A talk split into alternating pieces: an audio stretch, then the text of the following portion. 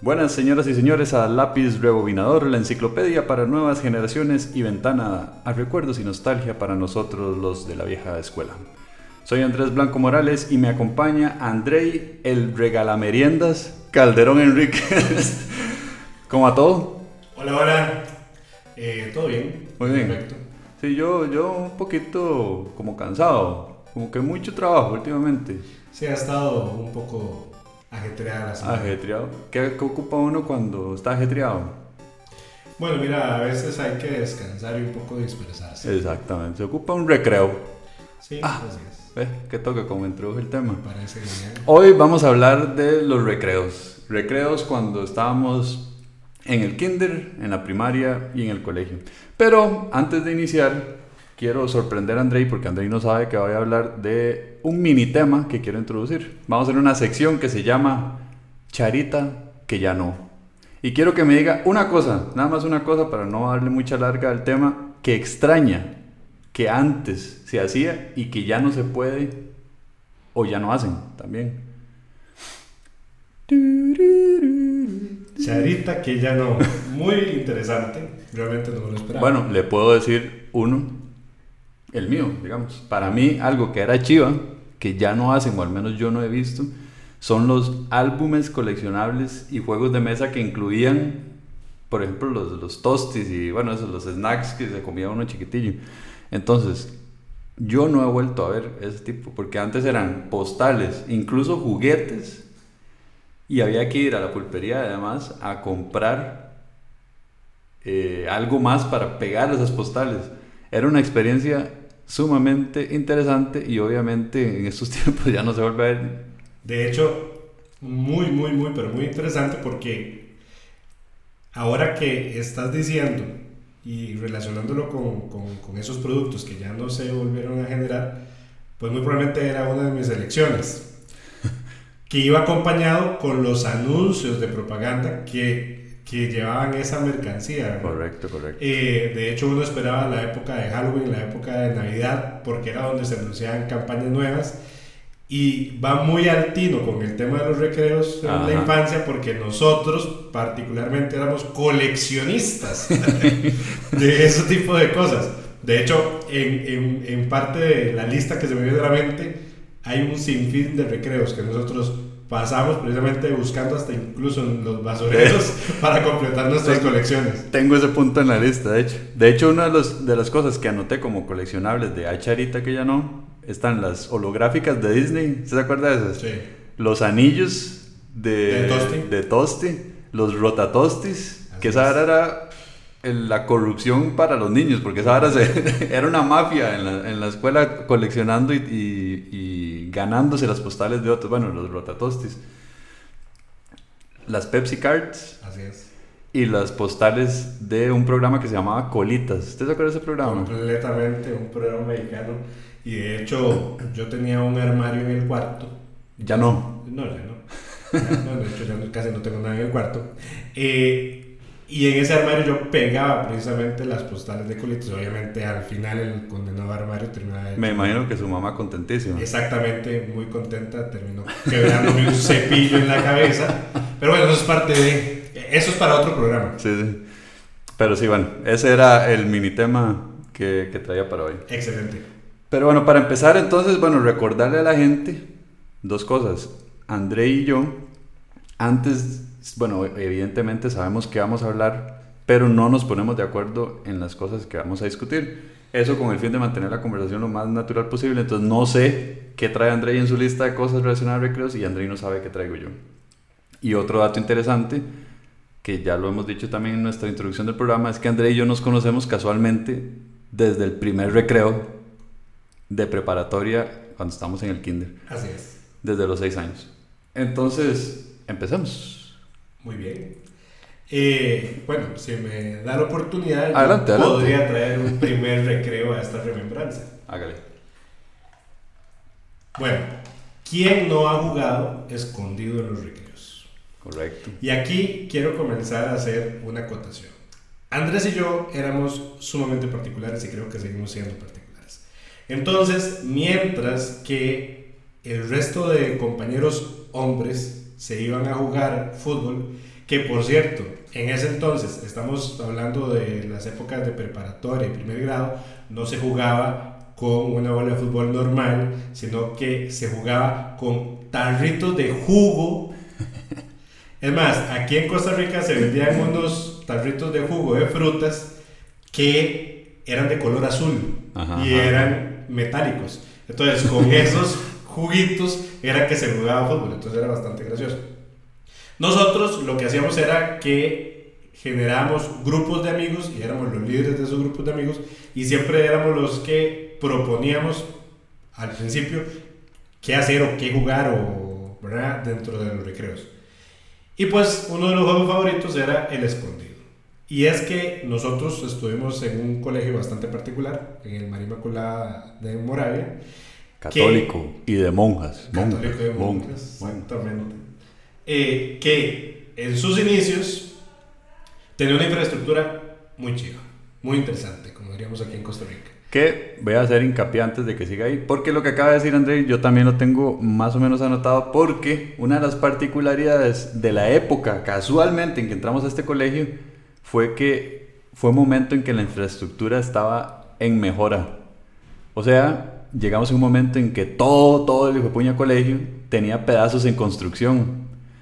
Entonces, una de las cosas que quería hablar era el área de juego como tal, no, no el recreo en específico. El área donde se jugaban los recreos era lo que hoy, por ejemplo, usted jamás metería a su hijo en, en una escuela donde tengan, ojo, en el área de recreo, cuitas de ganso por todo lado, gansos sueltos que atentaban contra la vida de uno, tablas de construcción, eh, piedras, vidrios. clavos, o sea, sí. Y eso era nuestro día a día cuando estábamos en preparatoria, primer grado, segundo, es más, hasta que se terminó de construir lo que en ese momento llamábamos, y yo creo que hasta la fecha se llama el edificio nuevo. Ajá, que de hecho ya hay otros edificios más nuevos, pero sigue existiendo el famoso edificio nuevo, que aparentemente se llama el edificio San José. Ah, sí. Sí, es interesante. Ah, interesante. Pero otro tema en relación al área de, de juego en los recreos es de que para ese entonces nuestro colegio tenía mucha zona verde, o sea, había muchísimos árboles. Y eh, esos árboles, de hecho, eran pinos y cipreses. Entonces daba una, una atmósfera lindísima, chivísima para nosotros poder eh, de jugar a lo que nos diera la regalada gana. Entonces, como dice Andrés, había un montón de espacios por donde nosotros podíamos jugar y por ende, y volviendo al tema del recreo del juego de escondido, ¿a dónde escondernos? Exactamente. Me acuerdo perfectamente que una, en un área del, del colegio había un ciprés que era un ciprés, un ciprés bajo, por decirlo así, pero sumamente coposo. Entonces... Imagínese un árbol de Navidad. Más grande, muchísimo más grande. De hecho, ese ciprés era el central por la casatilla del guarda. Ah, ok. Ajá, Y resulta ser que ese ciprés servía por, para esconderse porque, bueno, lo que hacía era que se subía a las ramas del ciprés y por dentro del ciprés uno se escondía. Entonces, bueno, estamos hablando que éramos carajillos de 6 años, 7 años, 8 años, correteando por todos lados, buscando a dónde precisamente subirse, meterse, etcétera, para que nadie lo, lo encontrara. Aparte de esto, en, la, en el tema del escondido, había reglas. Totalmente. Había reglas, por ejemplo. Y son reglas universales. Universales. Entonces, uno tenía hasta cierto número para contar, mientras que el resto de compañeros se escondía, pero no se permitía hacer perrito guardián. Exactamente. ¿Qué es perrito guardián? De cuando usted se queda en el punto. Exacto. O sea, quedarse ahí parado y no buscar a la gente, que hace el juego extremadamente aburrido. Así ¿verdad? ¿Por qué? Porque también escondido trataba no solo de esconderse y que lo encontraran. Después de esconderse, la idea es que las personas que están escondidas lentamente se acercaban al área de lo que se llamaba el punto. Y tocar el punto. Y tocar el punto. Y gritar punto. Exacto. Si usted no gritaba punto, no valía. No hay evidencia. Exacto. Y no quiero llegar todavía a, a, las discordias de esos juegos. Ah, no, por supuesto. Eso generó un montón de pleitos. Pero bueno, ese es uno de los recreos. ¿Qué otro? Eh, bueno, volviendo a, a la parte peligrosa ¿verdad? De, de, nuestra infancia, estando en primer grado, siete años, tres hamacas, cosas de construcción regadas por todo el patio, ¿verdad? O el área de juego. Y a unos carajillos se les ocurrió agarrar una tabla. Una que, mega tabla. Ajá, que unía las tres hamacas. Eh, Y ahora imagínense 10, 8 carajillos meciéndose de pie en eso y ningún profesor deteniéndolos porque era peligroso. El famoso bus de Boogie. Exactamente. Entonces traigo el famoso bus de Bugatti. ¿Qué es el bus de Bugatti? No sé de dónde salió el nombre.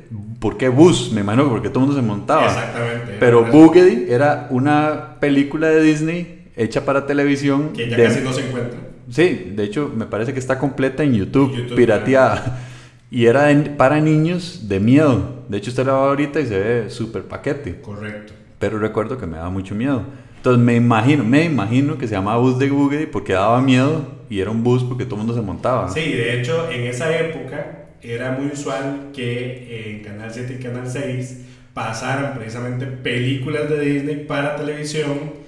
Es más, yo creo que habían horarios especiales para ese tipo de películas donde se veían películas como Benji, Lassie. Bueno, estaba el la famosa sección Disney presenta Canal Es 7. Correcto. Y entonces se daban estas películas que de hecho son dos, las de Boogie.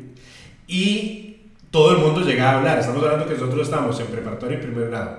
O sea, eran las primeras etapas tempranas.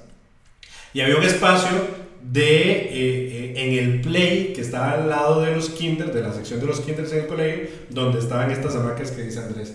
Y en efecto, ¿cuál era el tema? El tema era que esta famosa tabla unía las hamacas, entonces todo el mundo, mientras más mejor, se subían sobre la tabla y en conjunto todos comenzábamos a mecernos al mismo tiempo. Imagínense, seis chiquillos en tres hamacas al mismo tiempo sobre una, una tabla de pie De y la idea era oscilar la hamaca lo más que se podía y saltar lo más lejos posible. Y saltar. Yo no, no entiendo cómo sobreviví. Bueno, nosotros sobrevivimos, pero nosotros teníamos una compañera que se llamaba Sofía, no sé si usted se acuerda. Le Siga, De hecho, el apellido no me acuerdo bien, pero esta compañera se quebró el brazo. Ah, sí, ves, yo no me acuerdo. Sí, se ya ya le iba a decir que como nunca había pasado un accidente. No sé si pasó, pero nosotros no. Y obviamente esto comenzó siendo un juego de hombres. Pero debido a eh, la emancipación de la mujer y la igualdad de género, ellas siempre quisieron tratar lo que nosotros hacíamos. Entonces, luego era grupo de hombres versus grupo de mujeres tratando de ver quién saltaba más alto. Y cuando los hombres no tenían acaparadas las hamacas, porque era chivísima, obviamente, entonces las mujeres iban, corrían y nos robaban las hamacas y se subían en- sobre la tabla. Adiós, bus de Bugatti. Es correcto. ¿Por qué? Porque luego las maestras ya se dieron cuenta, ya regañaron y tuvimos que quitar el bus de Bugatti. Pero le cuento que duró bastante. O sea, no, no fue como que jugamos un día No, no, no. y se- nos regañaron. No, hombre, o sea, yo no sé qué pensaban. Una temporada. Nos dejaban gran rato hacer. Es más, tal vez lo que lo causó que dejaran de hacerlo fue que alguien se, se accidentara, ¿verdad? es Eso. probable. Porque manda huevo. Tengo una sección, que yo no sé, una, una sección, no, una parte cerca de donde estaban las aulas. Yo no sé si usted recuerda del bosque encantado. Por supuesto, detrás del gimnasio. Ah, Exactamente, les le cuento a la gente. Sí. Había un portón que se supone no debía ser accedido por nadie, pero nosotros chiquitillos, el espacio entre reja y reja era suficientemente corto como para que uno se pudiera escurrir entre las rejas. Exacto.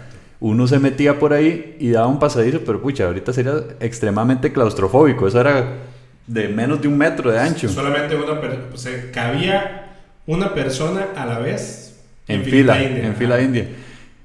Y la gracia era meterse ahí porque todo el mundo fantaseaba que eso era un bosque encantado. Entonces, ¡ay, qué miedo meterse! Claro, el primero que se metía era el último que salía también. De hecho, el famoso bosque encantado era porque había un matorral impresionante de, de habían chinas, eh, chinas la, la, La- flor, manta, ¿verdad? sí. La manta. la gente se imagina a los chinos ahí. Sí, sí, un montón de chinos.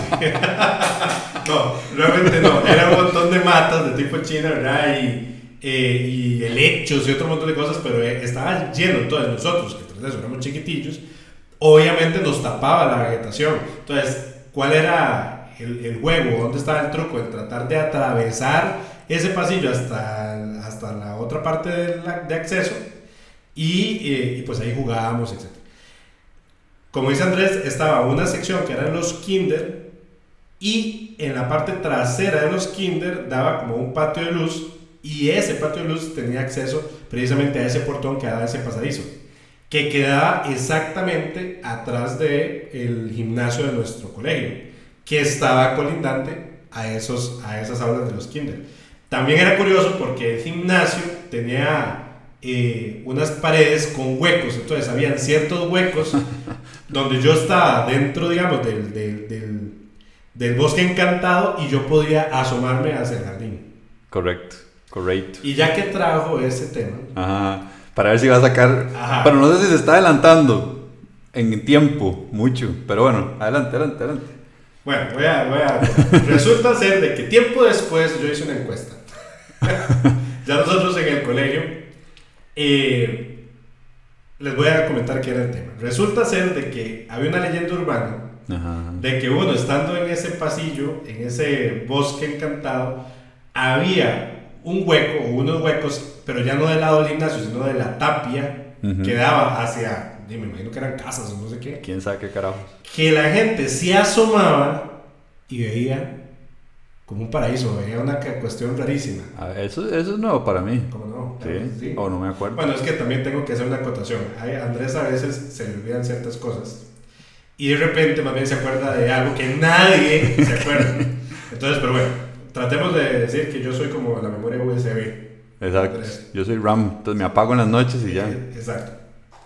La gente se asomaba por ese hueco y aparentemente veía como un patio muy, muy lindo, aparentemente veía como una carreta, veía como un pozo o algo así. La realidad es que eso nunca existió ahí, Evidentemente. porque a eso a lo que daba era a los patios de unas casas, Correcto. que no tenían ni vegetación ni nada. Lo curioso, para que ustedes puedan sacar sus propias conjeturas, es que tiempo después, ya estando nosotros en colegio, yo había comenzado a preguntarle, no solamente a gente de nuestra generación, sino de otras generaciones si habían tenido experiencias similares. en- y resulta ser que varias gente se acordaba de lo mismo. ¿Qué podría pasar? No sé. ¿Qué pasará? No sé, no tengo ni idea. Histeria colectiva. Imaginación colectiva en una época muy bonita. Sí, sí, correcto, correcto. Otra cosa, moviendo el área de juego a la parte esa del edificio nuevo, como decía André ahora, ahí era como el área de juego de jugar escondido, porque había muchísimo árbol, de hecho era chivísima cuando estuvieron, cuando ya las aulas estaban listas, porque esos árboles sonaban chivísima cuando, cuando hacía viento. Zona que ya no existe, colegio Sí. está completamente edificado ahora.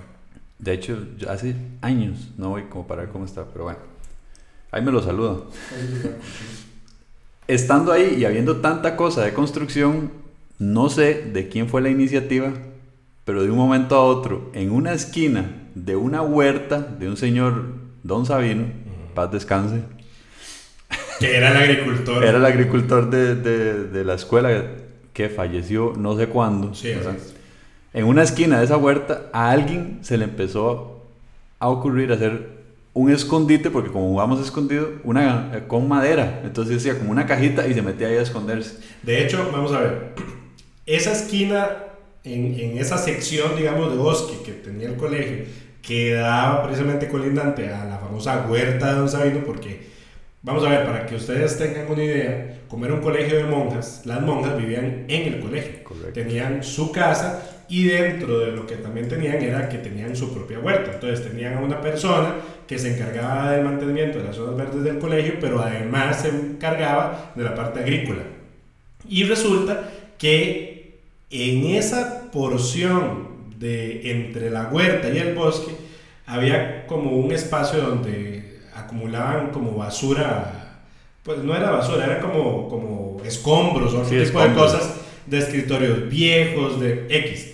Me imagino que para algún momento determinado deshacerse de esos escombros. Pero nosotros Lo encontramos. lo encontramos y para nosotros era un tesoro porque era un montón de cosas rarísimas e interesantísimas. Entonces, esa cajita donde alguien, no recuerdo quién fue, se empezó a esconder. Evidentemente, ya todos lo descubrimos y empezamos a hacer esa casita o ese huequito más grande y más grande y más grande hasta que se tornó en un club. En un club. Entonces, en ese club eran, digamos, todos los recreos, que llevábamos meriendas y, y, cosas de la casa. Cosas, exacto, como para... correcto. Y ahí es donde nos metíamos a pasar el rato del recreo, ya no jugando escondidos, sino haciendo, viendo cómo hacer la casa club más grande, más grande y más chiva. Pasamos infinidad de recreos haciendo el club. De hecho, el club llegó a tener dos pisos. Correcto. Porque eran, eran unos escritorios viejos eh, que nosotros fuimos eh, colocando en torre, latas de zinc, eh, bueno, una infinidad de eventos. Y entonces tenía salida, tenía entrada, tenía dos pisos. Imagínense para incluso que adentro del club pudiéramos estar hasta seis chamacos sentados comiendo tranquilamente galletas, sándwiches, lo que fuera. Teníamos nueve o diez años por ahí. o sea, imagínense, ¿verdad? Exactamente, sí fue como tercer grado, sí, tercero o cuarto. Exacto, exacto. De hecho, me acuerdo perfectamente que Andrés tenía, no sé por qué, un periscopio de madera. Ajá, correcto, correcto. Entonces, eh, que ahora sabemos que se llama periscopio. Entonces no sabíamos que se llama periscopio. Era un chunche para espiar. Un chunche para espiar. Entonces, nosotros teníamos unas rivales permanentes, que eso ahora otro tema, eh, que eran el grupo de mujeres. Obviamente estamos pensando que estábamos entre 8 y 10 años y no nos interesaban para nada las chiquillas en ningún otro sentido más que para jugar y molestarlas, y a la inversa. Ya después eso cambió. Eso es para otro tema. el tema es que con ese periscopio de Andrés, literalmente servía como un periscopio de submarino. Entonces, hicimos un, un, acceso en el techo del club por donde salía el periscopio y nosotros podíamos estar vigilando que nadie se, se acercara a la zona prohibida para mujeres, que era el club de hombres. Ese periscopio, la receta, dijo, las instrucciones de cómo armarlo venían en una revista Tambor.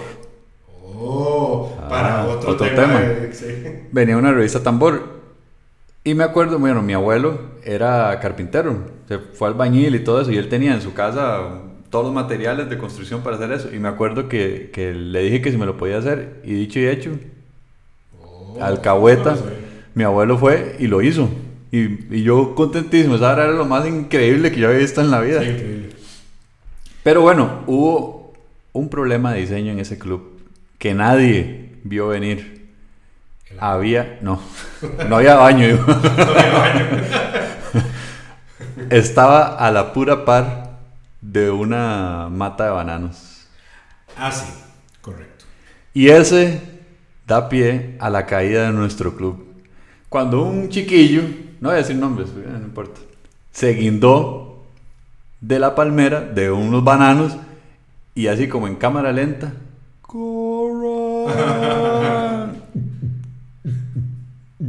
cayó encima toda la palmera, encima del club y adiós club. Se podrán imaginar que nosotros estábamos muy contentos. Pero bueno, de hecho, ahora que toma el tema, toma el tema. Toma el tema. De las mm, matas de banano, los famosos vástagos. Ya ustedes se podrán imaginar que nuestras mamás estaban sumamente contentas porque todos los días nosotros volvíamos a la casa con el uniforme que era blanco, porque eran los uniformes tradicionales de antes, o sea, primaria, camisa blanca y pantalón en agua azul, y secundaria, camisa celeste, pantalón o en agua azul. Entonces, nuestras camisas blancas manchadas de vástago de banano, que es dificilísimo de quitar, y obviamente todos los uniformes manchados hasta el final del año, ¿no? no se podía comprar nuevos. Entonces, eran pleitos y pleitos de las mamás con nosotros. Correcto, correcto.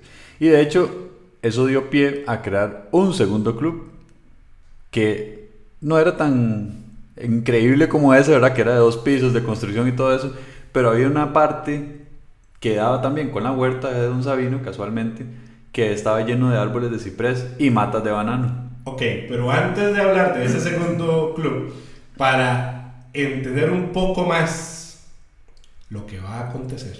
Claro. tenemos que hacer una retrospección. Ok, ok, adelante. Y hablar que antes de la época de los clubes, tal como les hemos comentado, habían dos grupos muy grandes, porque ya después nosotros logramos, como les decíamos, en aquel entonces éramos líderes de grupo. Ya después no. ya después eh, éramos... Éramos losers. Éramos losers, exactamente. Pero el grupo de hombres se hizo muy grande y siempre, siempre en las generaciones había más mujeres que hombres. Y hubo una enemistad concreta entre el grupo de hombres y el grupo de mujeres. Entonces, en los recreos, inventamos un juego que se llamaba Ratonera. Ratonera, correcto. Y ese juego que se llamaba Ratonera era básicamente los hombres correteando a las mujeres, las mujeres correteando a los hombres para ver quién atrapaba más de uno u otro equipo. las instrucciones del juego y todo nos lo inventamos en ese entonces. Eh, y eso llevó a que literalmente hubieran líderes de grupo. O sea, como si fueran pandillas en el colegio que correteaban por todo lado. Sumamente interesante. Y se iban sumando puntos, de hecho, para ver quién había logrado más capturas a lo largo de los recreos. Estamos hablando de recreos por todo un semestre. Bueno, ya después de eso se generó el club. Las mujeres estaban sumamente intrigadas de qué era lo que estamos haciendo. Y como dice Andrés, luego ya se generó el segundo club en la zona de los Alpes. Correcto.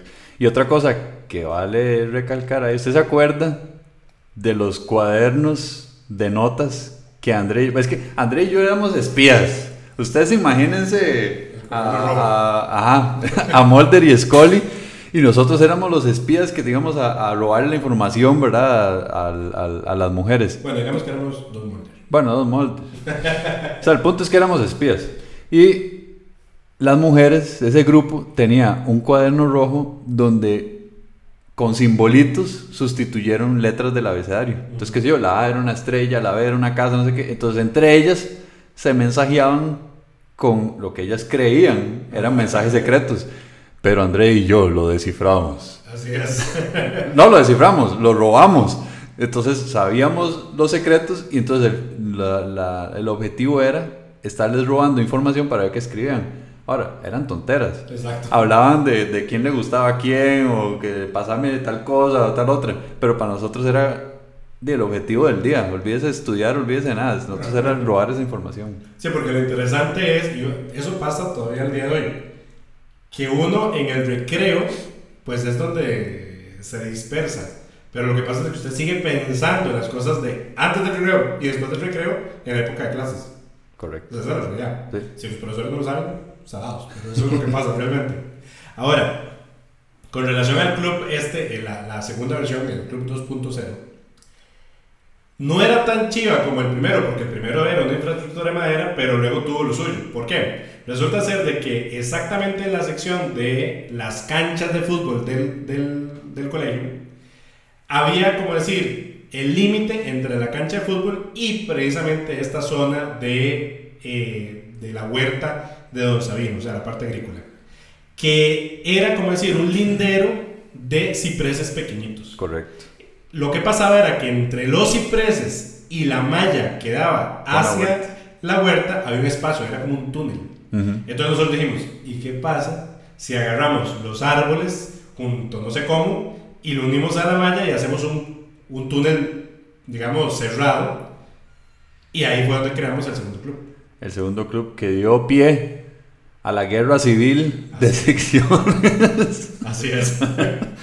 bueno, antes de entrar a esa guerra, yo no sé si usted se acuerda también que como estaban construyendo, ¿verdad? volviendo lo mismo, al final de la cancha había un montón de material de construcción. Un huevazo de piedras y hasta ladrillos.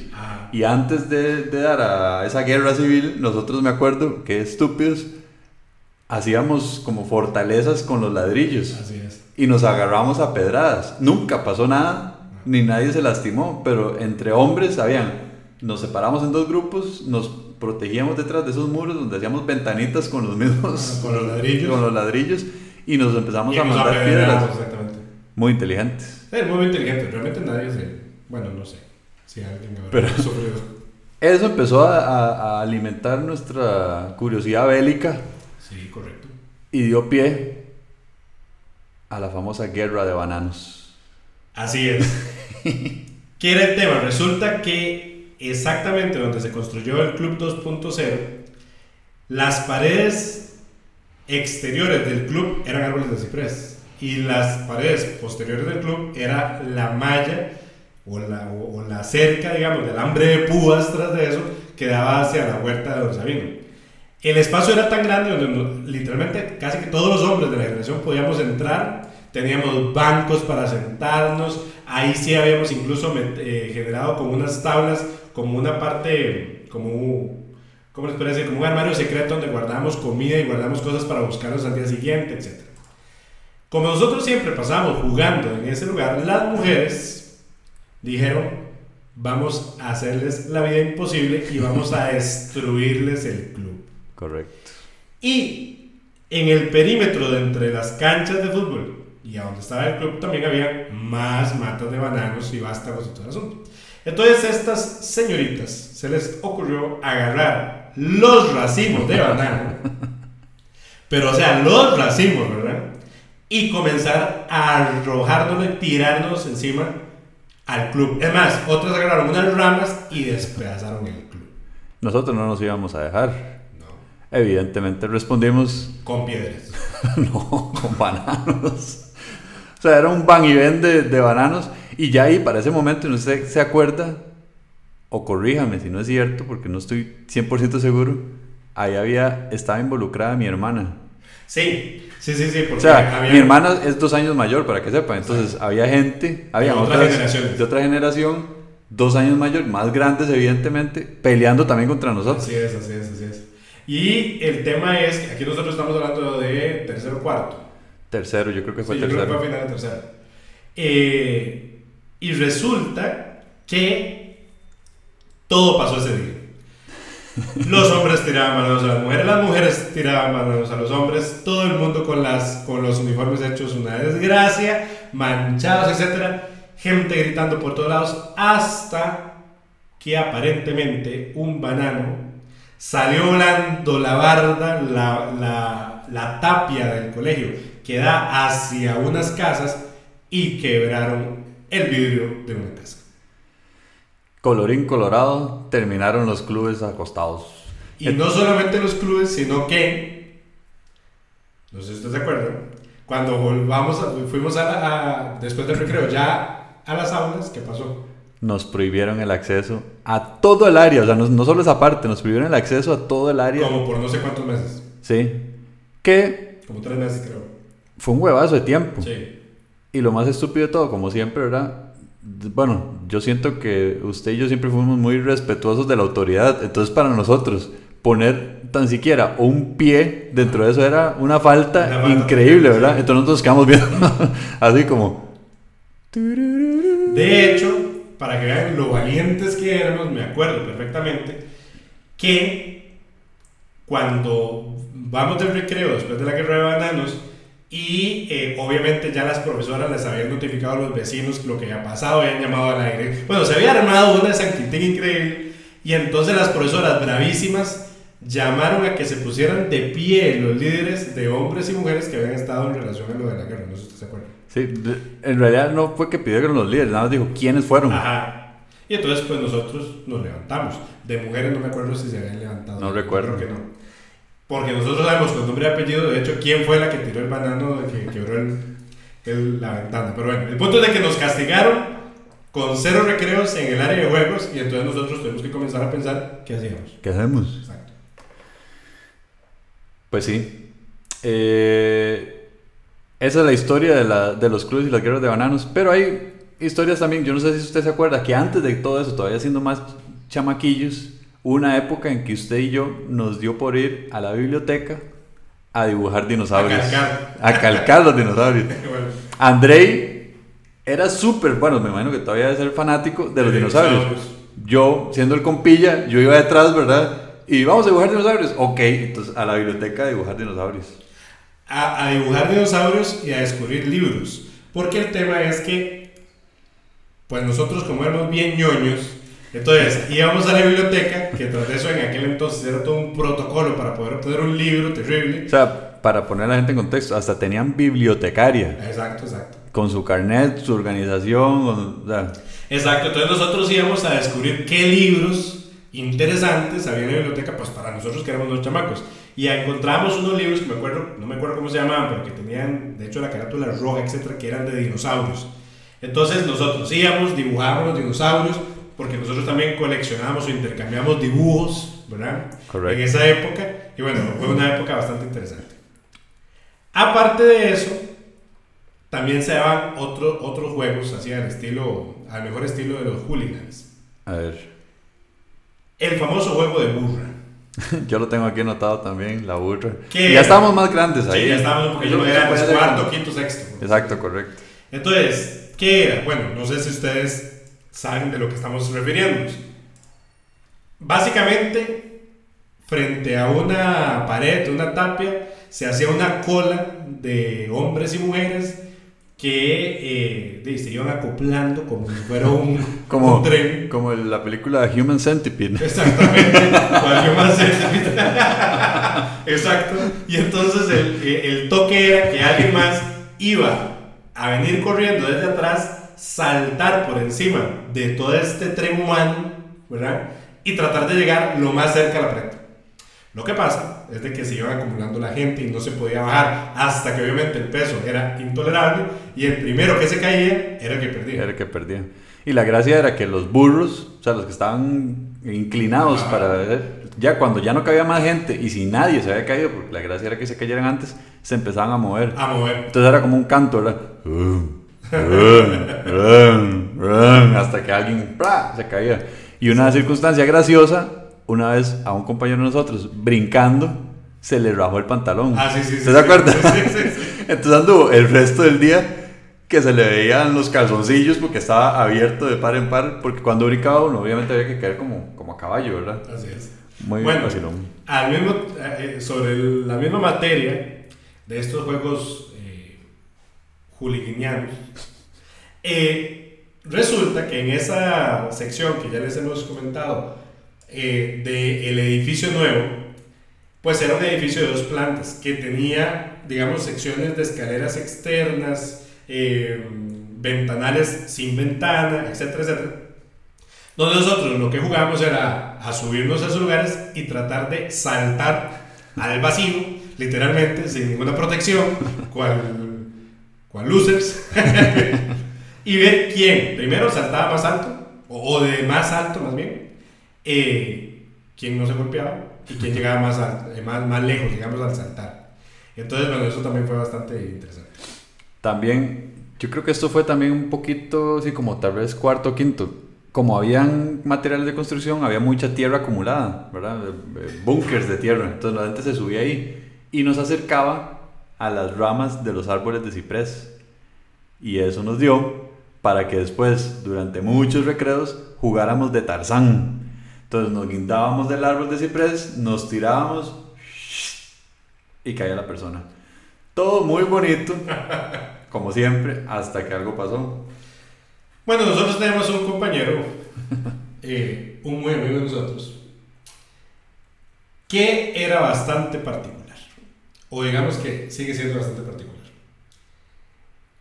Las instrucciones eran muy claras. Nosotros teníamos que subirnos a este terraplén y tirarnos y tomar la rama del árbol para poder columpiarnos el Tarzán y llegar a un punto alto. ¿ok? Lo que pasa es de que este compañero no agarró la rama, agarró las hojas del árbol y obviamente se reventó. La rama, se reventaron las hojas y este compañero Se reventó se reventó literal porque la cabeza. sale disparado y cae sobre una tabla, con la mala suerte que esa tabla tenía un clavo saliendo de la tabla y su cráneo perforó. Qué puta suerte, qué madre. El clavo. Salga corriendo todo el mundo con este compañero alzado, con un chorro de sangre que le salía por todo lado y Esa nosotros era- con las camisas blancas del colegio lleno de sangre a buscar quién nos podía ayudar. Eso era ver Carrie. Literal, era un sangrerío impresionante. Qué increíble. Eh, bueno, obviamente nuestro compañero luego se lo llevaron a la Cruz Roja de Moravia, que tras de eso queda muy cerca de donde está el colegio, le hicieron puntadas y no pasó más. Pero fue un susto increíble y obviamente nos prohibieron volver a saltar. O sea, cada cosa que hacíamos nos lo prohibían luego, no sé por qué. Qué raro, ¿verdad? De hecho, una vez, no sé, no sé por qué, eso no fue en un recreo, no sé qué había un fin de semana en, en el colegio y fui con mi hermano, Alan, al edificio nuevo, yo, ¿verdad? Para contarle y rajarle que nos podíamos quitar de las ramas. Y me acuerdo que en otra, que era mucho más alta, a veces nos tirábamos. Entonces yo le digo, eh, Alan, usted se puede agarrar aquí, va, se tira. Y donde me agarro, bombazo, y caigo en el piso, ¿verdad? Y eso que di, ca- caí Seco. en seco.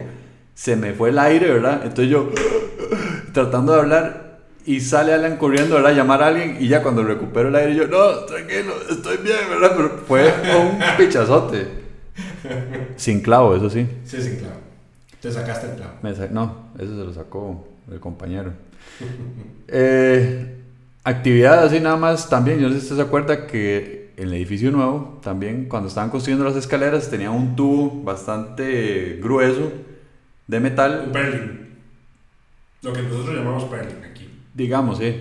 Y nos deslizábamos como Mary Poppins en las escaleras. Ah, no, no, no, el pasamanos de las Ajá, el escaleras, pasamanos. Sí, correcto, correcto. Entonces nos tirábamos deslizándonos y también en algún momento alguien se tiraba, pegaba contra un muro que había abajo y todos se tiraban en orden, de forma que el primero que Quedaba tiró asfixiado contra la pared. era un pichazote, era un pichazote. Exacto. Sí, sí, yo creo que el masoquismo era bastante extendido entre la generación. Eso, eh, ni qué. Eh, bueno, aparte de eso, nosotros también hubo una época en que hacíamos eh, las famosas exploraciones del colegio. Correcto. ¿Por qué? Porque nosotros siempre fuimos muy fantasiosos y siempre nos ha llamado la atención los temas de misterio, etc. En esa época, y esto va para otro programa a futuro, eh, había muchas series de televisión y se estrenaron muchas películas en relación a estas temáticas de misterios, de fantasmas, de crímenes, etc. Que obviamente lo que hicieron fue condimentar nuestra fantasía.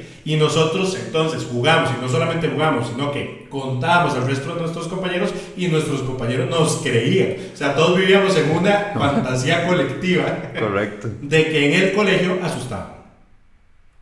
Igual todos los colegios y escuelas tienen historias de eso, Correcto, ¿verdad? completamente. Pero particularmente el callejón. Así es. El callejón. Había una sección de la escuela, colegio, Detrás completamente. exacto, ya detrás del edificio, De la nave principal. exacto, donde había un callejón, pero ese sí era más ancho que el del bosque Sí, sí, encantado, ahí cabían perfectamente cuatro personas caminando, pero era un área fresca, no sé qué, que daba con la soda, por cierto. Así es, daba la soda. Y un ahí- lado a la soda y otro lado a la casa de las monjas. Y siempre decían que en ese pasadizo, decían, no, yo creo que decíamos, Decíamos todos. decíamos. Decíamos nosotros, o inventamos nosotros, Sí. que ahí salía una monja. Y entonces era el lugar donde, cuando se podía y no eran recreos, por ejemplo, que es otro para otro tema, ¿verdad? Que en los bingos o en momentos donde ya uno no estaba en clase, sino que eran actividades extracurriculares, uno se metía ahí a investigar si de verdad salía el fantasma de la famosa monja. Así es. Eh, de hecho, en, en estas actividades nocturnas, de las actividades sociales, digamos, del colegio, pues uno se ponía de acuerdo, planificaba en los recreos lo que iba a hacer en la noche y luego en la noche pues ya se iba uno a hacer las famosas exploraciones nocturnas del colegio. Correcto, correcto. Otra, ah, bueno, ¿sabe qué tengo aquí? Que la gente, yo creo que eso nunca lo hicimos nosotros, eso lo hacía gente que era un poco mayor que nosotros, pero siempre me llamó la atención porque yo decía, qué chiva debe ser hacer eso, pero era sumamente peligroso.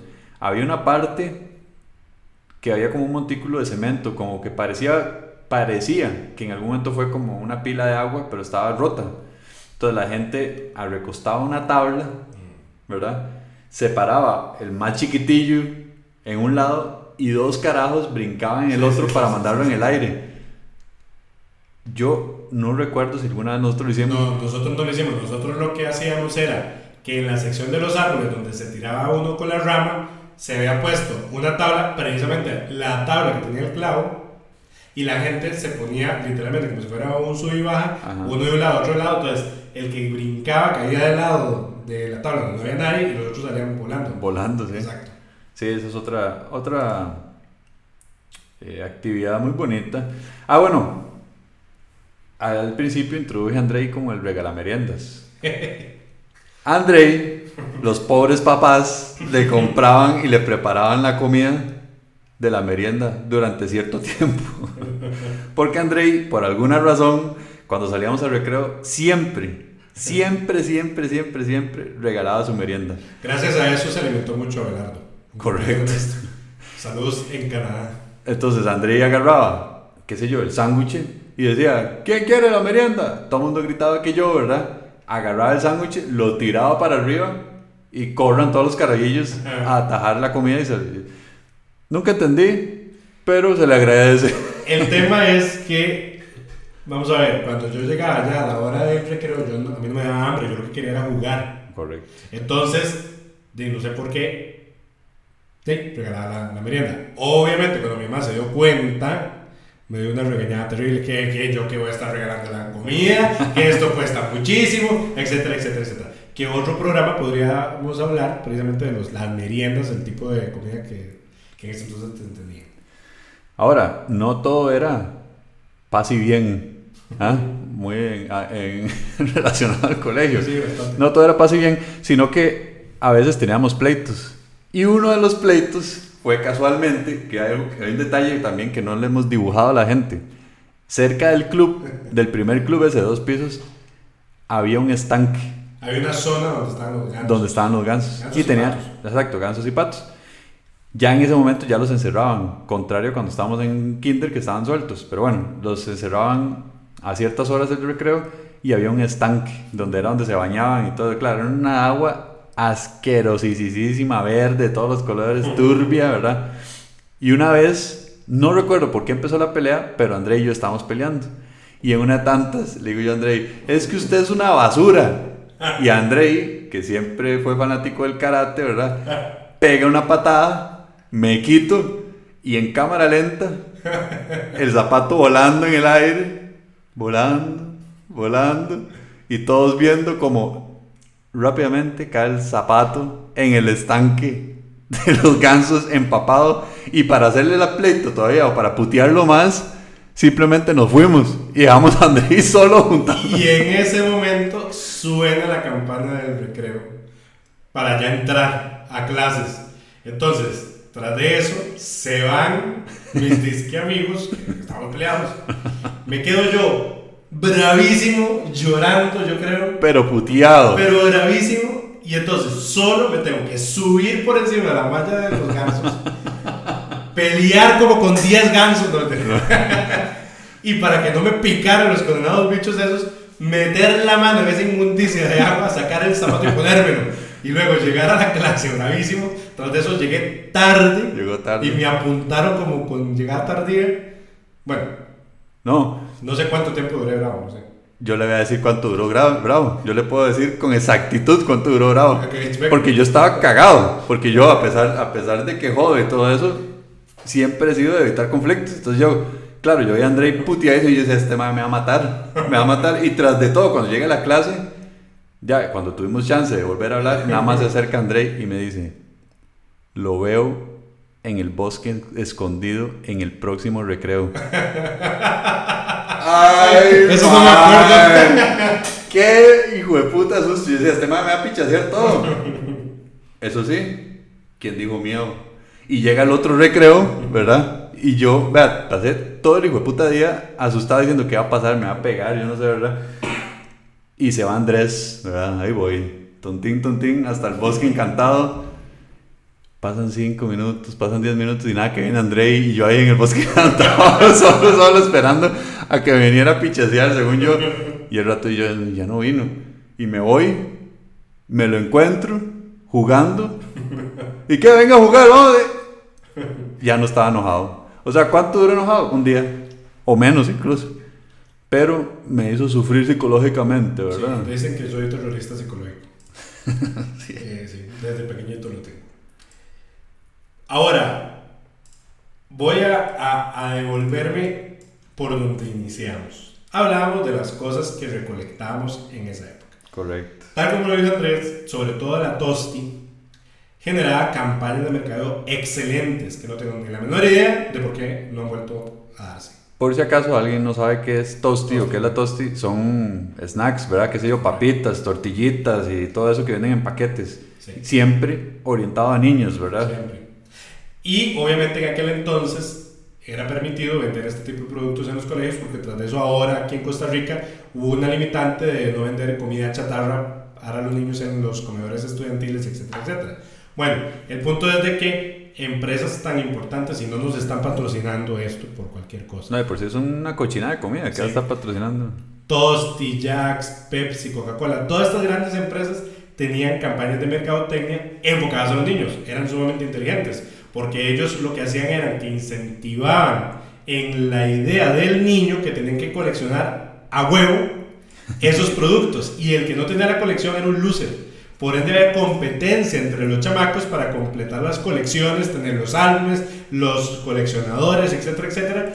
Y por ende, estas empresas se hicieron millonarias. ¿Por qué? Porque los chamacos le exigían a los papás, le exigían que tenían que comprarle esos, las galletas, los piquitos, las Coca-Colas y todo para hacer la colección.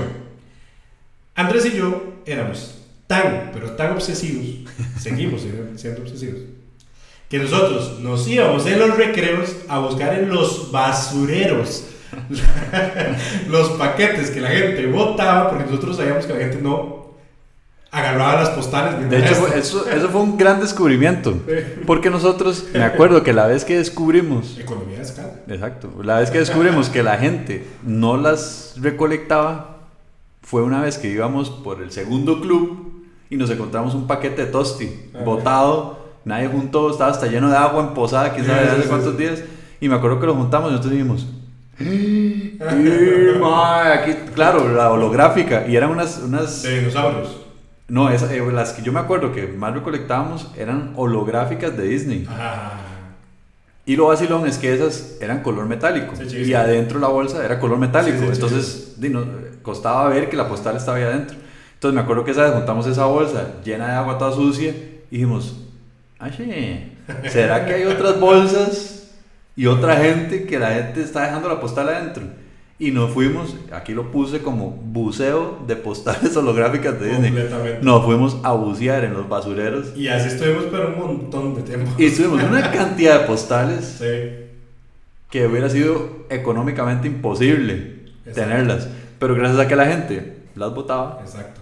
De hecho, en ese entonces, tal como lo Andrés, se coleccionaba esas holográficas. Hubo una campaña chivísima que Tosti había hecho en un club campestre que tiene Costa Rica que se llama Club El Castillo, eh, de unos anillos, que los anillos eran para la época de Halloween de, y eran de monstruos y otras cosas. Bueno, entonces era coleccionar los Para que, anillos. vean, para que vean cómo han cambiado los tiempos, esos anillos eran de plástico, Ajá, pequeños y venían sueltos ajá. dentro del producto.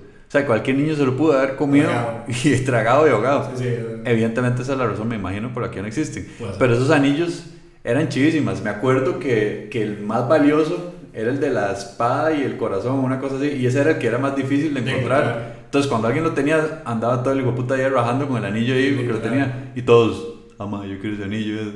Lo de locos que sacó Coca-Cola, Lo los carritos Coca-Cola. Es más, todavía muchísimo antes, Chiqui de Pozuelo había sacado una bola de fútbol que era un, un rompecabezas. Ahí estábamos en el kinder. Ajá, exacto, ¿se acuerdan? Sí, chivísima. Yo me acuerdo que cuando ya le aprendí a armar uno, uno da, ya. Exacto, exacto.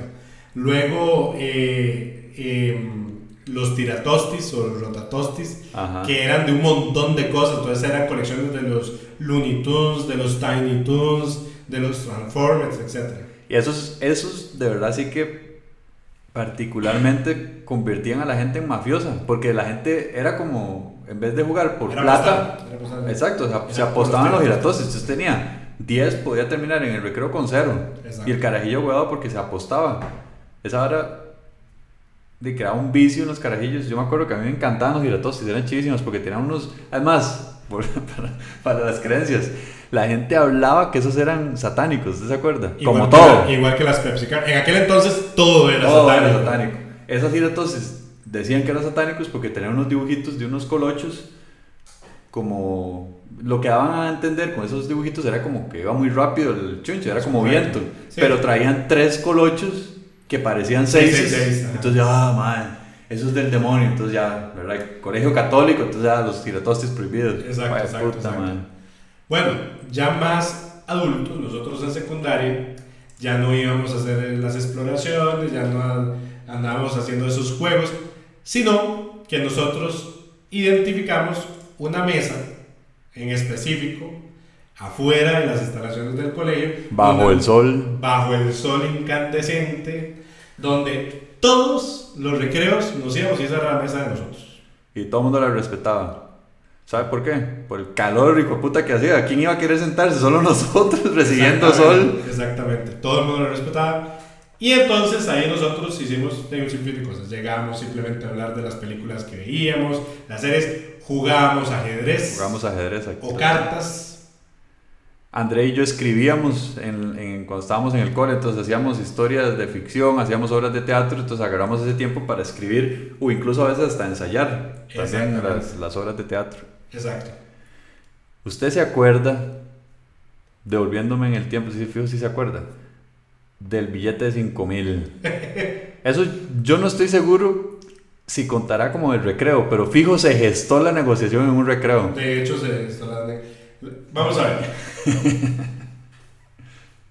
Resulta que como hemos sido coleccionistas toda la vida de, una, de un sinfín de cosas, hubo una época en que fuimos coleccionistas de monedas Y billetes. y billetes. Tras de eso, había una profesora, eh, muy buena gente de nosotros, que tenía una colección muy grande de monedas, pero se deshizo de la colección de monedas y la repartió entre Andrés y yo. O sea, nos dividimos la colección de monedas. Que por cierto, yo todavía tengo la parte mía. Yo casualmente el otro día que estábamos limpiando aquí la bodega, encontré bueno. y le digo a May, "Te, ¿qué hacemos con eso?" Yo voy a buscar a alguien que le interese porque la verdad es que... Sí, yo la tengo todavía. Resulta que obviamente en ese afán de coleccionista, las monedas raras o los billetes que se llaman chivas, pues era lo que más llamaba la atención. El papá de Andrés toda la vida ha sido banquero y ha viajado muchísimo. Entonces Andrés tenía billetes de otros países. Pues este señor que tengo aquí al frente llega un Hola. día y dice, tengo un billete de 5 mil, no me acuerdo si eran lempiras o... Sí, no sé qué carajos Era era. de Guatemala, creo, el billete. No, no, no, era de algún lugar de Sudamérica. No sé si era Ecuador, Eh, creo que era de Ecuador. El punto era que era de 5 mil algo. algo. Y Andrés me dice, "Den, yo se lo canjeo, deme un billete de 5 mil. Por 5 Colones. mil colones. Un tucán, que era lo que se llamaba antes. ¿no? Obviamente 5 mil colones que yo no tenía. No, y obviamente que 5 mil colones en esa época Era un montón de plata. era un vergazo de plata. En ese momento puede haber sido el equivalente que a 20 mil pesos ahorita. Y claro está que ese billete de 5 mil no sé qué, no valía 5 mil Correcto. colones, era como de 10 colones, algo así. Pues entonces, este señor que les habla, digo, tengo que hacerme con 5 mil colones, que sustraje habilidosamente de la billetera de mi papá. Ah, ve, yo no sabía eso. Usted me, usted me, había, me había dicho que esos 5 mil se los había dado de la primera comunión, alguna mierda así. No, Ah, no por mente que me shit. los iban a dar en aquel entonces, después de que me descomulgaran por haberle robado a mi papá. Bueno, entonces, mi papá tenía una billetera, yo sustrajo, sustraje el billete e intercambié el billete con Andrés. Y claro, la transacción hubiera sido exitosísima si André y Andrés se hubieran quedado callados. Pero no, André tenía que andar rajando con su billete 5 mil de no sé qué carajos y yo obviamente andar rajando con mis 5 mil colones. y todo el mundo sabía que eso. Y hasta que llegó a los oídos de la mamá de André, que vale recalcar que ella fue profesora mía de kinder. Así es, Importante decir. así es. Y evidentemente ahí fue donde se dio la cagadota. Exacto. Entonces, tanto fue así que las profesoras guía de nosotros nos llamaron la atención. Mi mamá casi me mata, yo creo que ahí me quebró otro cepillo. Y por si fuera poco, nos quitaron la fiesta de la alegría de ese año como recreo, eh, como, como castigo. Y eso para nosotros fue un dolor terrible, porque la fiesta de la alegría era la actividad del año. El acontecimiento. Exactamente. Y que de castigo hicieron, no, no, no, no valieron los 5 mil colones. ¿No? No, y obviamente nos hicieron devolverlos. Es correcto. Y yo tristecísimo, y ya yo estaba haciendo la mate para comprarme quién sabe qué carajos, ¿verdad? Pero bueno, ¿usted se acuerda de una vez que usted llegó y me dice, Andrés, le tengo un regalo? Y me da una llave. Y me dice, "Vea, no se acuerda.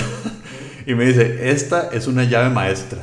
abre cualquier puerta. Y yo, ¡ay, madre! Y Andrés, totalmente burro, le cree a Andrés, ¿verdad? Y yo, madre, tengo una llave maestra. Y yo le andaba diciendo a la gente, yo tengo una llave maestra que me regaló Andrés y no sé qué.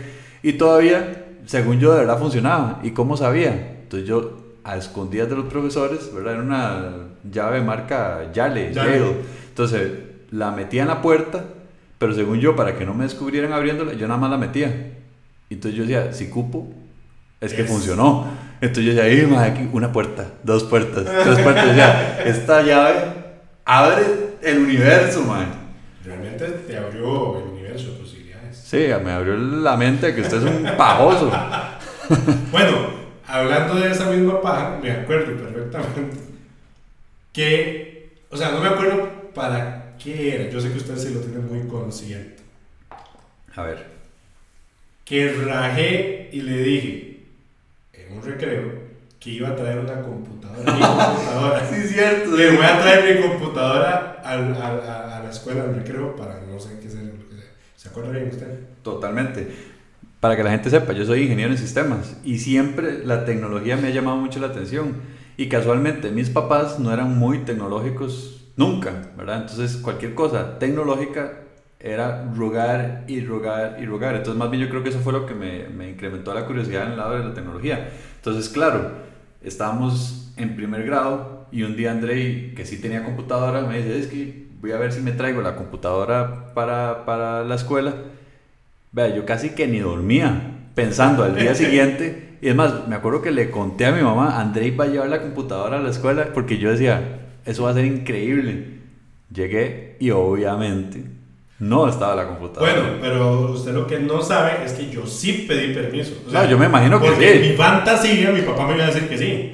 O sea, yo dije, pa, tengo que llevar mi computadora a, a, la escuela. Obviamente, estás como operado. No, y, y, no me dejaron. ¿Y cuál es el tamaño de las computadoras de esa época? Eran unos monstruos de computadoras. Y pesadísimo. Pesadísimo. pero bueno, eso es lo que uno, con la inocencia de ese entonces, podía hacer. Correcto. Otra cosa o ubicación para recordar, la soda. ¿Qué recuerda de la soda? Yo lo que recuerdo es que evidentemente pues había cosas ricas, ¿verdad? Vendían de todo, desde tostaditas y cangrejos. Yo siempre comía cangrejo y siempre alguien me patrocinaba el hijo puta cangrejo. Pero lo que me acuerdo era el despelote que era hacer una fila ahí y cómo odiaba que la gente colara a la gente. Y no solo la colaba, sino que la colaba con el cuento de, sí, sí, claro, venga, yo lo colo, pero lo colo atrás. Y yo digo, weón, no estás perdiendo nada, o sea, estás... Al... ¿Qué hijo puta chicha me daba eso? Bueno, pero yo me acuerdo de otro tema de la soda. A ver. El piso de la soda era de un mosaico muy lustroso. Correcto. Y hubo una época en que nuevamente los hombres jugábamos, y eso ya en secundaria, a zancadillas. Ajá. Entonces lo que hacíamos era que nos resbalábamos en el piso y el juego era de desmadrarle la espinilla literalmente al otro compañero jugando sacadillas. Era eso, era hacerle sacadillas a otra gente. Sí, qué tontero. Sí, sí. sí, la soda. Ah, bueno, y la gente parecía como si estuviera en una cárcel. Me acuerdo que si usted ya de verdad estaba ordenando había una reja que separaba la gente que ya estaba ordenando con la gente que estaba haciendo fila. Y siempre llegaba un sonajas que le tocaba a uno el hombro, ¿verdad? Andrés, Andrés, cómprame tal cosa. Y le pasaba a uno la plata y ese es, yo no sé, qué desorden de soda. Eso era. Pues sí. Digamos que eso nos malformó. Correcto. Entonces, ya hablamos para ver qué me falta aquí abarcar. Ah, bueno, tal vez no son situaciones, pero sí vale la pena recalcar o hablar de la campana del recreo.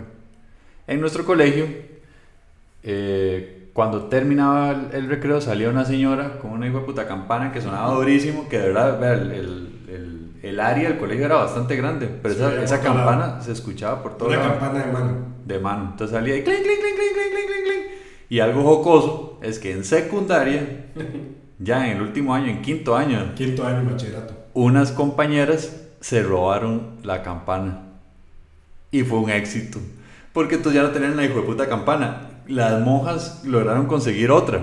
Pero la campana nueva no sonaba ni cerca de escandalosa que esa. Entonces me acuerdo, yo no sé acuerdo una vez, cuando recién empezaron a usar esa nueva, que nadie entraba.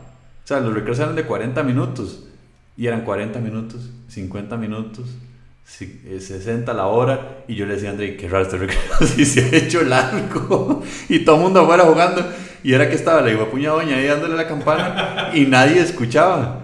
Y pues los profesores no hicieron nada por llamar a la gente. O sea, hubo gente que sí escuchó, había gente que no, entre esos nosotros. Y llegamos tardísimo a lecciones porque nadie escuchó la puña campana.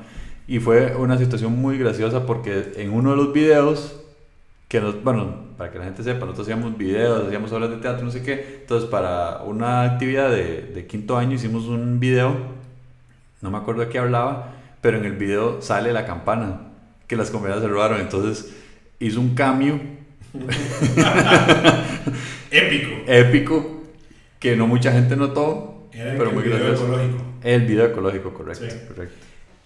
Así es, de hecho, la campana aparentemente la, la majaron o algo así y la compañera, o una de las compañeras que se había robado, aparentemente conserva todavía la campana.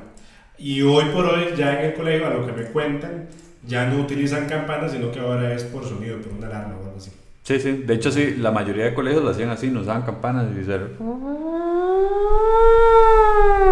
Así es. Parece Silent Hill. Último recuerdo que tengo por acá, no sé si se acuerda que hubo una época que nos dio por ir a la capilla. No sé, bueno, sí sé por qué. Y, y esa es una etapa de cabrones nosotros. Porque nosotros íbamos a la capilla que a, a leer el Evangelio del día y con esa excusa hacíamos perdernos de gente con la que no queríamos estar. Ah, exactamente. Muy carepicha de nuestra parte. Pero hay que sacarlo a colación. Y era vacilón, porque verdad uno se metía, ¿verdad? O sea, qué estupidez. O sea, imagínense, a la capilla.